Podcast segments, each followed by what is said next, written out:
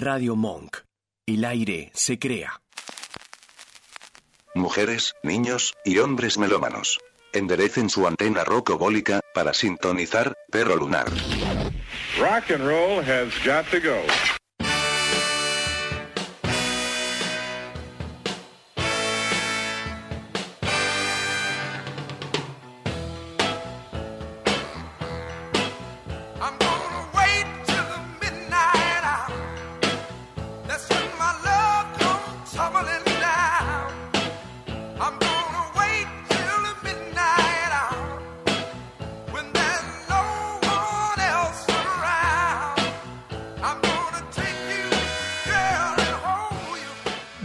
Tardes, noches, bienvenidos a este programa de Frontera en Radio Monk que se llama Perro Lunar, música desde la azotea con un cable a tierra, así dice su lema.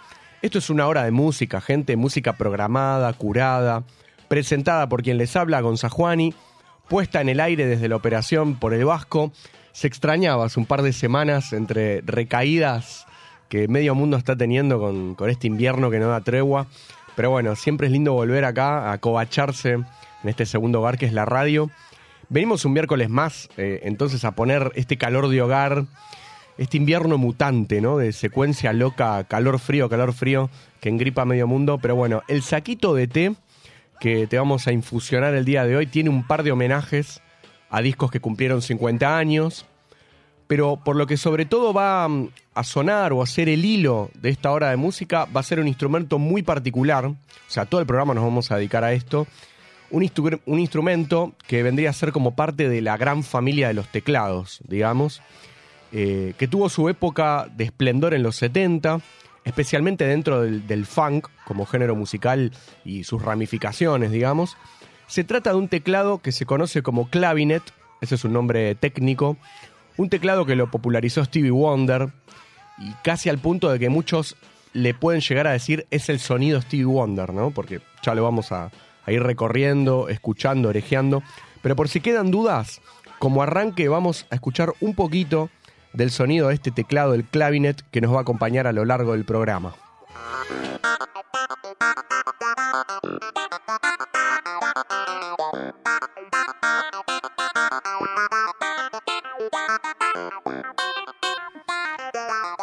con ese sonido tan distintivo, ¿no? Como que te hormiguea el cuerpo. Eh, es esencialmente un clavicordio, si uno lo googlea, Wikipedia, un clavicordio amplificado electrónicamente, ese es el clavinet, como heredero del clavicordio.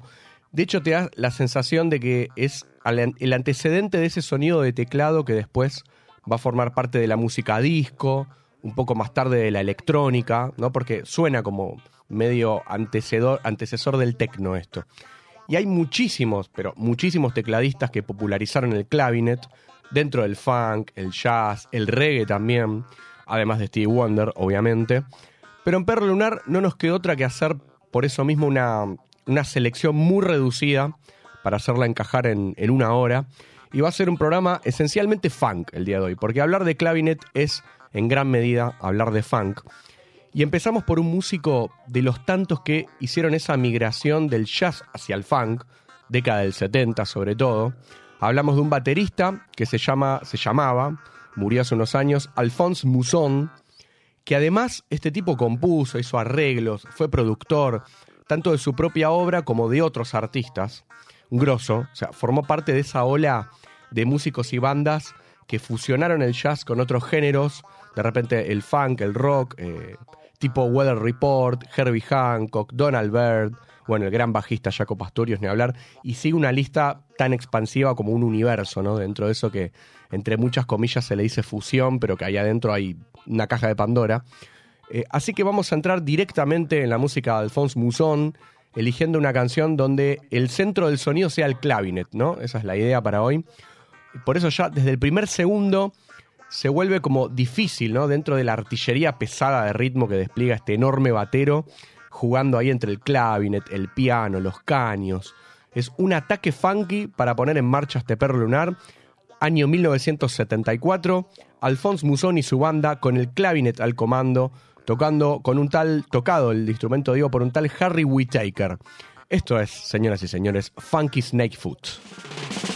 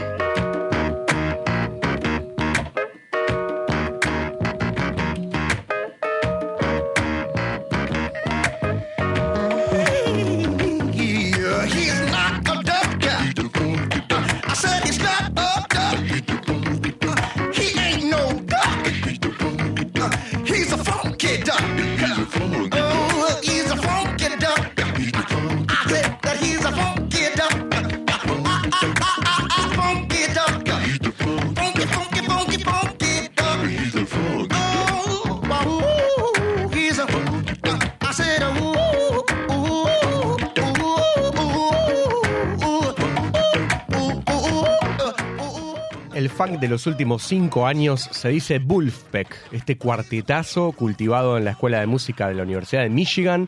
Al mando del clavinet, que es lo que va a sonar todo el programa de hoy, está el señor Jack Stratton y lo que pasó por Perro Lunar del disco Thrill of the Arts se llama Funky Duck.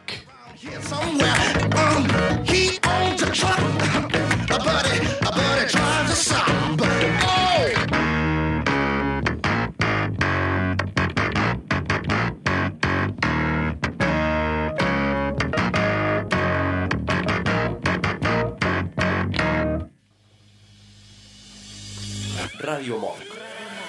Radio Monk. Radio Monk. La radio que escuchaba Telonius mientras tomaba la sopa.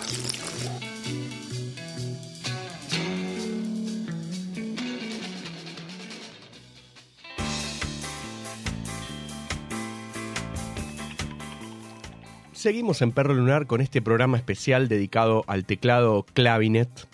Pero dijimos también en el comienzo que íbamos a tener un par de homenajes a discos que cumplen 50 años. Y uno de esos discos es Goat's Head Soup, de los Rolling Stones, que mañana, 31 de agosto, gente, cumple 50 años, 5 décadas desde que salió eh, este tremendo disco en un, valga la redundancia, tremendo año de discos, porque fue como tirar un as de espada tras otro, este 1973. De repente, Dark Side of the Moon de Pink Floyd, Selling England by the Pound de Genesis, Paul McCartney y sus Wings con Band on the Run, Bob Marley con los Wailers haciendo Catch a Fire, bueno, y sigue una lista enorme. Eh, Bobby Flores dijo alguna vez que 1973 es el año que eh, más mejores discos contiene, digamos, ¿no? Esa sería como la, la idea, y yo suscribo a esa hipótesis o teoría de, de Bobby. En el caso de los Stones, venían de una secuencia de grandes discos, eh, lo que se dice una época dorada, ¿no? Eh, hay medio ahí una coincidencia entre fans, críticos, músicos y qué sé yo, de que entre el 69 y el 75 vendrían a ubicarse los mejores discos de los Stones, ¿no? Más allá de que siempre es subjetivo eso, pero hay como un consenso generalizado, donde la banda desplegó tipo pavo real el abanico de colores de su música, yendo entre el blues, el rock and roll, el folk, el country, el soul, todo ese menjunje sonoro en el que se lucieron también algunas baladas, como es el caso de la eterna Angie, que está en este disco, Ghost Head Soup, que es quizás el disco más funky de los Stones. Por eso lo traemos también, además del clavinet, ¿no? Porque ese color definitivo se lo da obviamente el sonido de este teclado, que lo toca nada menos que el gran Billy Preston en este disco, uno de los músicos sesionistas más, ¿cómo decir?, eh, entrañables de, para pellizcarle el cachete, digamos, de la historia de la música. Un tipo amado tanto por los Stones como por los Beatles, que compartieron más de un músico de sesión, porque eh, Billy Preston tocó en parte de- del disco Let It Be, ese piano eléctrico, eh, bueno, y, más de Let It Be, ¿no? Ese piano eléctrico tan elegante que suena desde la intro en el tema Don't Let Me Down de los Beatles, es tocado por el señor Billy Preston, entre otros temas más, ¿no? Los Stones lo llamaron, entonces para... Ya había tocado antes, igual en el disco on Main Street, lo volvieron a llamar al año siguiente para el disco Ghost Head Soup, Un disco que se grabó en Jamaica, creo que son los estudios Sunset Sound. Y ese clima jamaiquino o jamaicano, como bien distingue amigo de la casa Jero Carolo, que él siempre dice, se dice jamaiquino o jamaicano. Bueno, ese clima se cuela, o sea, en- por tus oídos se respiran los temas sin duda en este disco de los Stones. Anteúltimo disco con el guitarrista Mick Taylor, antes de que lo reemplazara Ron Wood. Así que vamos a poner un poco de Rolling Stones pasados por el clavinet de Billy Preston para hormiguear un poco rítmicamente los corazones. Esto se llama 100 Years Ago.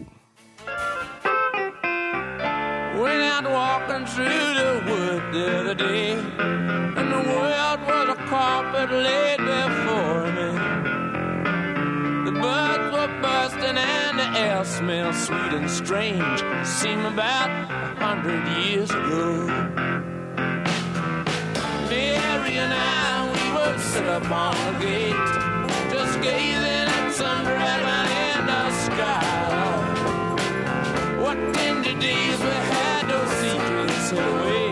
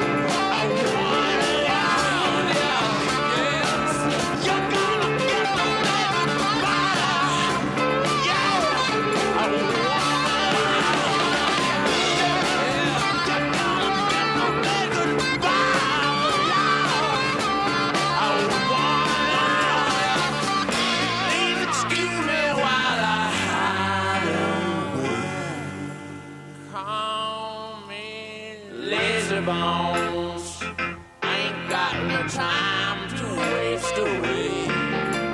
Lazy bones ain't got no time to waste away. Don't you think? Don't you think it's just about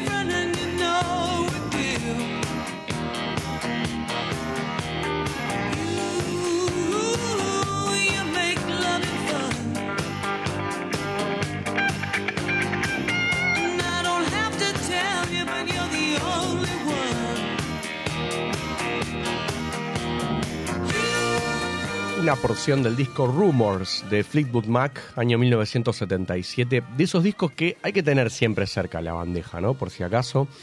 Al mando del clavinet, que es el instrumento al que le dedicamos el programa de hoy, está la gran Christine McVie, que además compuso y cantó este tema, que al poco tiempo versionó Cindy Lauper, nada menos, y se llama You Make Loving Fun.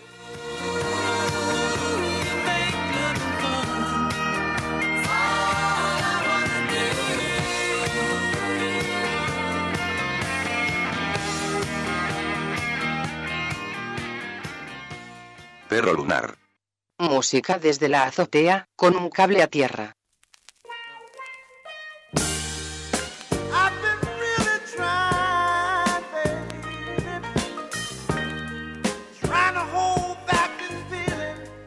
¿Cuánta publicidad mordió en los últimos años de este tema? ¿no? Que es medio un emblema de la sensualidad, del cachondeo soul, que se llama Let's Get It On y que dice el estribo así.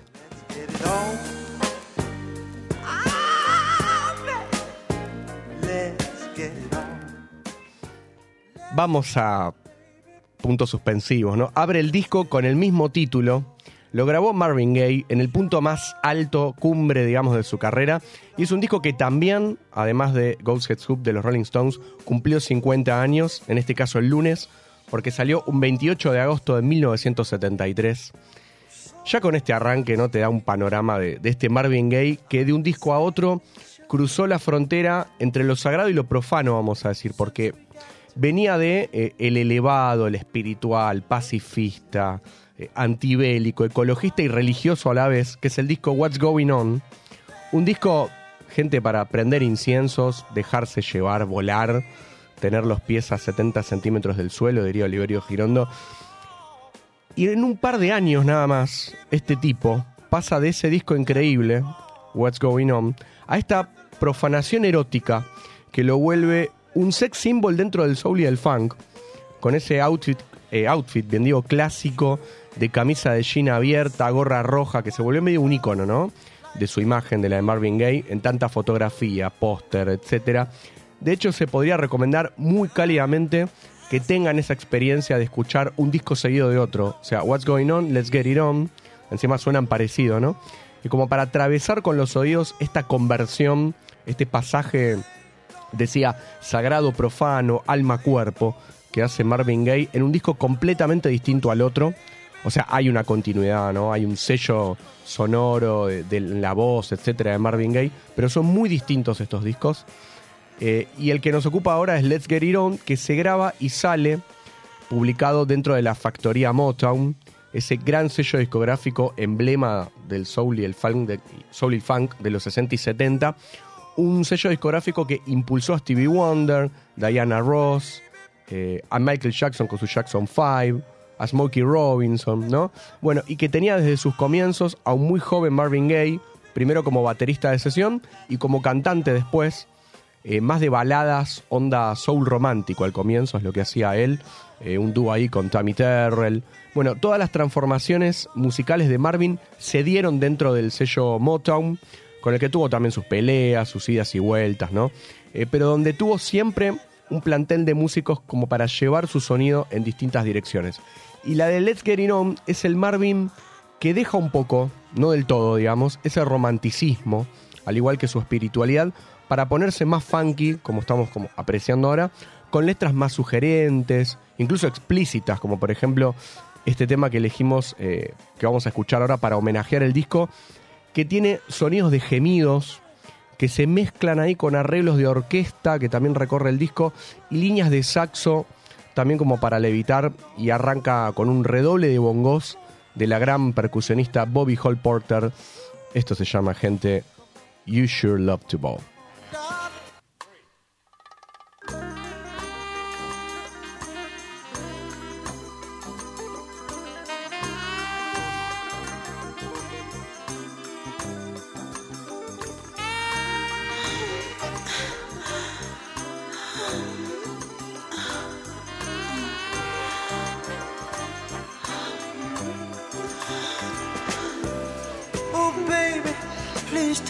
myself for love. Oh, baby, so I can love you good. Oh, baby, I'll make you feel so good. Oh, sugar, just like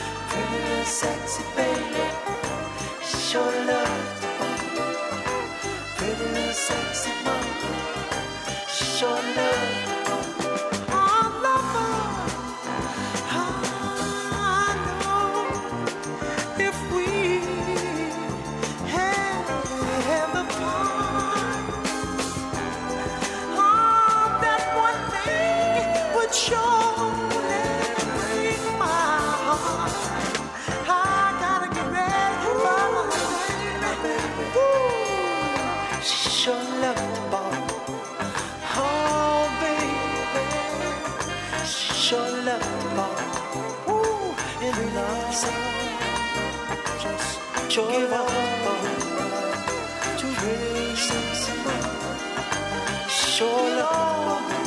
Oh.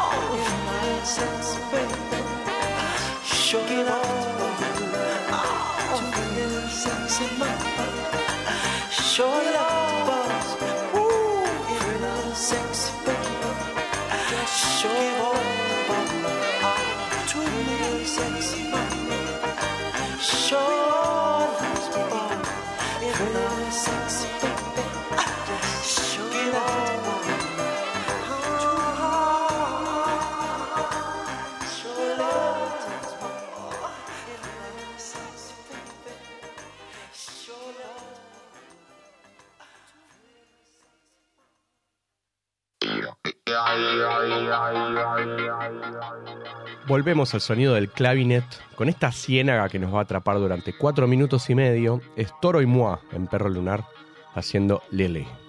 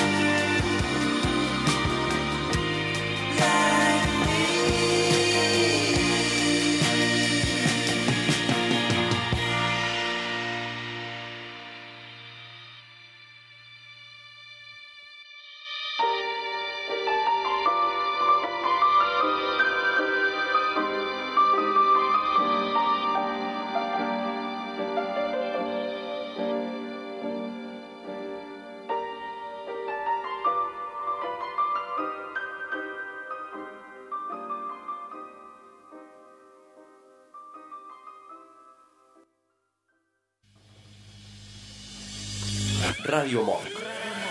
Radio Monk. Radio Monk. La radio que escuchaba Elvis duchándose en su mansión.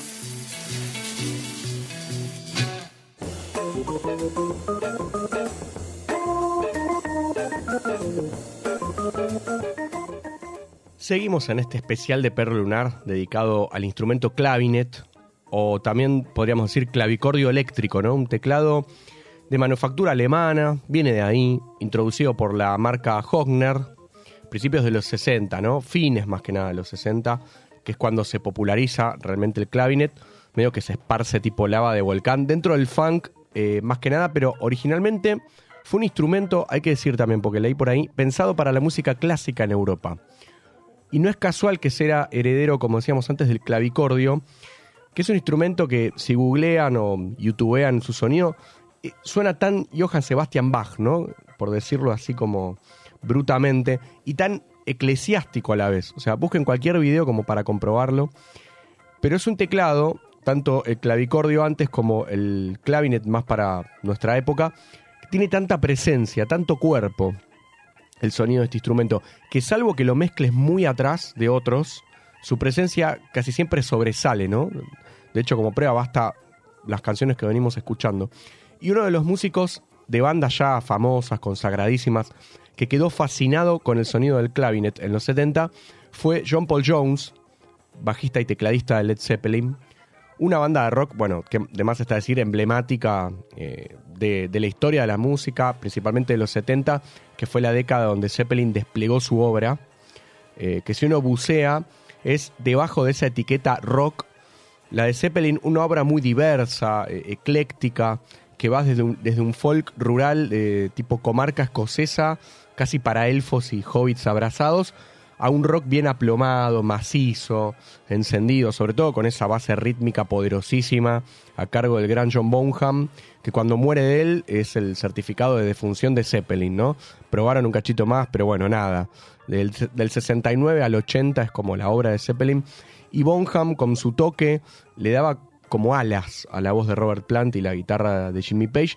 Y detrás de ese trío tal vez quedó históricamente un poco opacada, ¿no? La figura de John Paul Jones, que fue clave, entre muchas cosas, en traer otros instrumentos y experimentaciones de estilos dentro de Zeppelin. Toda esa eh, mezcla de estilos es en gran parte gracias a él, metiendo mano en arreglos como buen músico de sesión que era, porque antes de Zeppelin, John Paul Jones había hecho, por ejemplo, los arreglos de cuerdas de un disco como Their Satanic Majesty's Request de los Rolling Stones. Eh, y en Zeppelin trajo el sonido de funky del clavinet, al que por supuesto se monta Bonham con su groove ahí de trueno. El disco de clavinet de Zeppelin, eh, y creo que el único donde suena este instrumento, es Physical Graffiti, mitad de los 70, mitad de, de la obra de Zeppelin. Y suena bien reconocible este instrumento, este teclado ensamblado ahí con el riff de guitarra en temas como por ejemplo Custard Pie, que es el que abre el disco, suena de toque el clavinet, eh, o de One Tone Song, alto riff de guitarra y clavinet ahí fusionados, y la que trajimos para hoy, la más contagiosamente rítmica de todas, Trample Underfoot.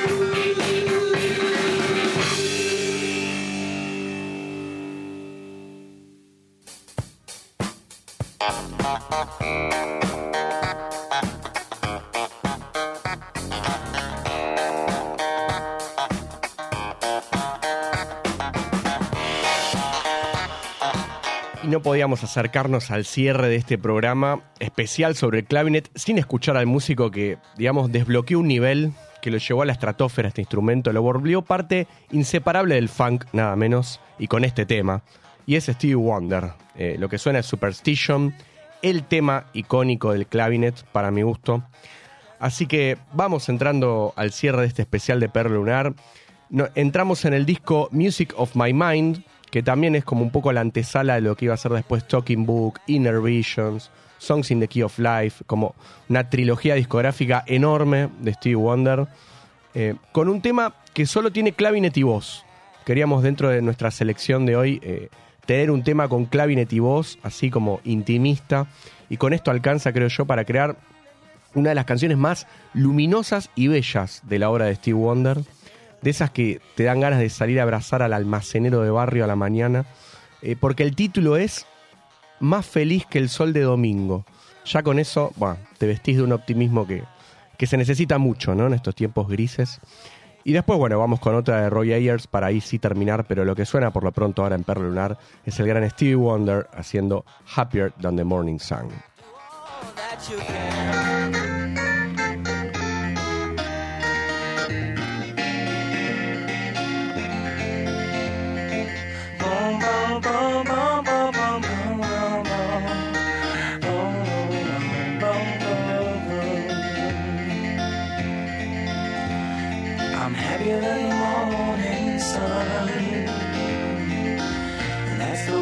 Said would be. If I should ever bring you inside my life,